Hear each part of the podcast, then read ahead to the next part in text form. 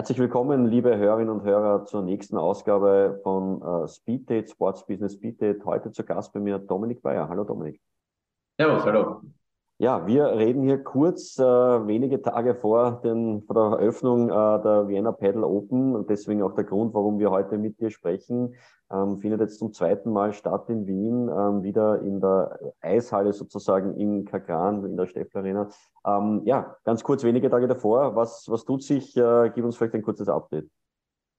Ja gut, am äh, Montag beginnen wir mit dem Aufbau der Chords. Das ist, ist ja nicht so, dass ein Pedalcord irgendwie von heute auf morgen nur hingestellt und aufgeklappt wird. Der muss aufgebaut werden, äh, die, die Veranstaltungsböden darunter, ähm, die ganzen Zugänge und so weiter. Also wir beginnen äh, de facto mit Montag, dann haben wir circa eine Woche Vorbereitungszeit. Was natürlich jetzt passiert, ist äh, alles organisatorische, Spieler, Hotels, Anreisen ähm, etc. Äh, natürlich auch noch viele Vermarktungsthemen, Medientermine ja, wie es halt so ist bei einer äh, Großveranstaltung, ähm, ist das jetzt die heiße Phase und wir freuen uns, wenn es dann äh, auch tatsächlich losgeht. Mhm. Jetzt war ich ja letztes Jahr schon dabei und habe ja da auch damals schon mit, mit dir und mit, mit anderen gesprochen und gesagt, ja, das ist natürlich so ein bisschen auch ein, ein Risiko, das man eingeht. Man hat das uh, Turnier sozusagen letztes Jahr gelauncht und ein bisschen eine, eine, ja, ein Schuss ins Blaue sozusagen ja auch gemacht, weil man nicht genau weiß, wie es funktioniert. Was kann man denn sagen, so die Entwicklung vom ersten Mal jetzt zum zweiten Mal? Was hat sich da alles getan? Auch vielleicht so im Hintergrund, was, was Sponsoren betrifft, was Budget betrifft?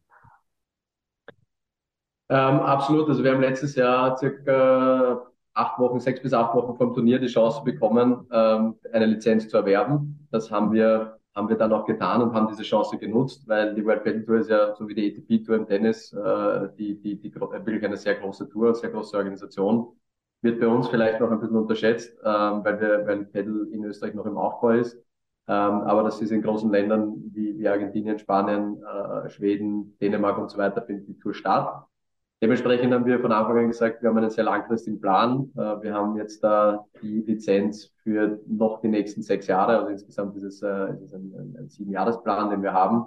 Äh, und haben auch heuer erstmaligen Turnier in Deutschland, das wir Ende September veranstalten und nächstes Jahr voraussichtlich auch in der Schweiz. Also wir haben uns die exklusiven Rechte in diesen drei Ländern gesichert. Es äh, kann auch in keinem anderen dieser drei Länder ein World Battle Turnier geben.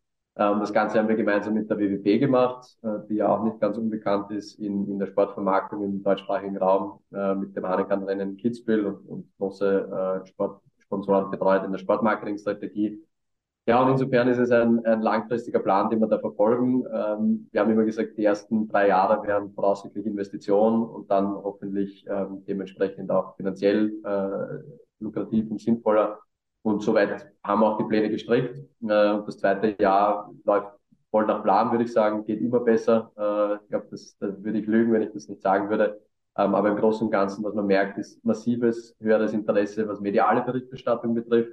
Ähm, wir haben vor, vor knapp einem Monat ein Promi-Pedal-Turnier veranstaltet. Da waren die Seitenblicke, da war Puls 4, da war äh, Krone TV und so weiter. Also das, das, du merkst einfach, dass die Medialisierung auch, auch viel besser und stärker ist. Wir announcen auch heute einen Hauptsponsor äh, und auch einen äh, die Medienpartner, die wir, die uns beim Turnier begleiten werden. Also ja, ich glaube, es wächst organisch, gesund, gut. Ähm, wie gesagt, geht immer mehr, geht immer besser, aber äh, für das, dass wir die zweite Auflage haben, können wir eigentlich ganz zufrieden sein.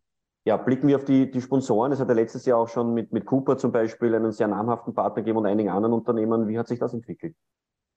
Also wir sind von Natur grundsätzlich wenig limitiert, was die Suche der Partner betrifft. Wir haben da relativ freie Hand. Äh, es gibt zum Beispiel mit Cupra einen, einen sehr großen Partner, der äh, uns ja auch bei der Pedalzone beim Anlagenbetrieb in Österreich begleitet, ähm, der auch gleichzeitig, gleichzeitig Tourpartner ist und generell weltweit überall, wo Pedal auftritt, eigentlich auch auftritt. Das heißt, Pedal und Cupra gehen Hand in Hand. Ähm, außerdem haben wir noch äh, mit Entity Data auch ein sehr namhaftes Unternehmen für Pedal gewinnen können, die auch schon andere Erfahrungen in anderen Ländern gemacht haben. Ähm, aber auch Marken wie Uniped, die letztes Jahr schon dabei waren, sind wieder dabei. Und ähm, vielleicht äh, ja äh, ganz ganz frische News ist, dass wir mit äh, Boss auch einen neuen äh, Naming Right Partner finden konnten äh, für unsere Turniere in der Dachregion, also nicht nur in Österreich, ähm, die uns da auch die nächsten drei Jahre auf dem Pedalweg äh, gemeinsam mit der WWP äh, begleiten werden. Ich wollte gerade sagen, das ist ja möglicherweise auch die, also eine der Brücken zur WWP, die natürlich mit Boss sehr stark schon verbunden sind. Wie sieht diese Zusammenarbeit zwischen WWP und euch aus? Äh, es ist ein Joint Venture zwischen den beiden Unternehmen, zwischen Emotion und der WWP, äh, wohingegen wir als Emotion äh, ja eher stärker aus der Event-Veranstaltungsecke kommen und sie eher aus der reinen Vermarktungsecke kommen. Ähm, und ich glaube, dass das wirklich jetzt zu den ersten Wochen der Zusammenarbeit und Monate zeigen, dass das der perfekte Fit ist, wo, wo sich beide auf, ihr, auf ihre Kernkompetenzen äh, fokussieren können. Und wir merken, dass das eine sehr fruchtbare Zusammenarbeit wird. Wie gesagt, wir haben jetzt auch schon vergangene Woche in Hamburg beim OMR-Festival äh, den Standort für Deutschland äh, bekannt gegeben mit Düsseldorf und auch schon die ersten Sponsoren unterschrieben. Ähm, insofern, ja, wir glauben beide sehr stark an das Wachstum des Sportes. Es gibt, glaube ich, wenige Wachstumsfelder im Sport, die, die noch unter Anführungszeichen unbesetzt sind oder unbesetzter sind. Insofern war es uns wichtig, da auch sehr langfristig eigentlich die Rechte äh, für diese drei Länder, Österreich, Deutschland und die Schweiz, äh, diesen Joint Venture zu sichern. Ähm, ein wichtiges Thema ist natürlich auch immer die mediale Sichtbarkeit. Wie wird das äh, bei diesem Turnier diesmal ablaufen? Ähm, wir haben verkündet mittlerweile, dass wir eine breite, wie sagt man so schön, Medienallianz in Österreich haben, äh, ganz stark unterstützt, äh, dankenswerterweise von Low Lions, die da den, äh, die Führerschaft übernommen haben, äh, die relativ viel äh, selber übertragen werden. Es wird Puls 4 das Finale übertragen, äh, Puls 24. Ähm, es wird Servus TV äh, viel News covern, es wird der OF äh, sowohl live als auch News covern. Also es ist wirklich eine sehr breite Streuung. Ähm, natürlich äh, auch da braucht man nicht lügen, sind wir noch nicht in Sphären, wo man jetzt irgendwie über hohe Lizenzkosten und Lizenzsummen spricht. Ähm, aber dementsprechend ist es uns wichtig, in der jetzigen Phase einfach breite Coverage, viele Leute zu erreichen, diese tolle Sportart, aber auch dieses tolle Event an die Leute oder unter die Leute zu bringen. Und ich glaube, das haben wir, wir mit der jetzigen Situation dieses Jahr geschafft oder werden es schaffen. Blicken wir jetzt abschließend auch noch auf die, die Zuschauer vor Ort. Äh, einerseits natürlich der, der große, breite Verkauf sozusagen an an, an die breite Masse, aber auch natürlich der, der Businessbereich. Was kannst du uns darüber erzählen? Ähm, mit der Grund, warum wir eigentlich in die Steppler Arena gegangen sind, äh, sind, sind äh, oder eigentlich zwei, zwei Gründe, was die Vermarktung betrifft. Das eine ist, dass äh, wir, dass die Halle sehr groß ist. Das heißt, wir haben genügend Platz, um dementsprechend auch zu wachsen. Wir haben von Anfang an gesagt, wir wollen lieber in eine größere Halle gehen, um zu zeigen, wie groß unsere Vision ist, als dass wir in einer sehr kleinen Halle äh, irgendwie versuchen, die jetzt auf Biegen und Brechen voll zu bekommen. Das hat letztes Jahr gut funktioniert.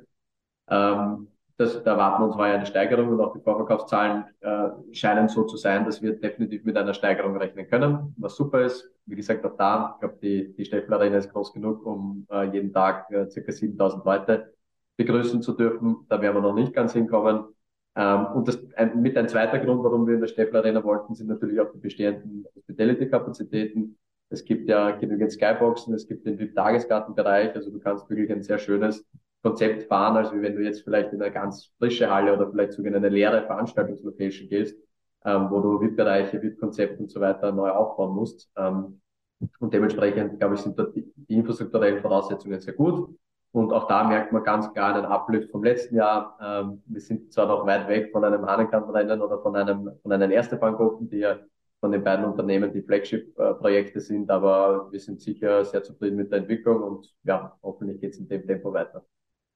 Ja, passt. Dann äh, vielen Dank, Dominik, für die Zeit. Dann hoffen wir auch, dass natürlich auch aus sportlicher Sicht, äh, dass vielleicht die, die spanische Dominanz immer äh, von Jahr zu Jahr ein bisschen mehr aufgebrochen werden kann. Äh, aber das werden wir dann eben direkt beim Turnier sehen, schauen, wie es äh, läuft. Ich habe auch letztens äh, gesehen, dass Marc Janko mitspielen wird. Er hat sich schon hohe Ziele gesetzt. Drei, drei Punkte will er machen oder drei Games. ähm, ja, danke fürs Gespräch. Danke für die Einladung.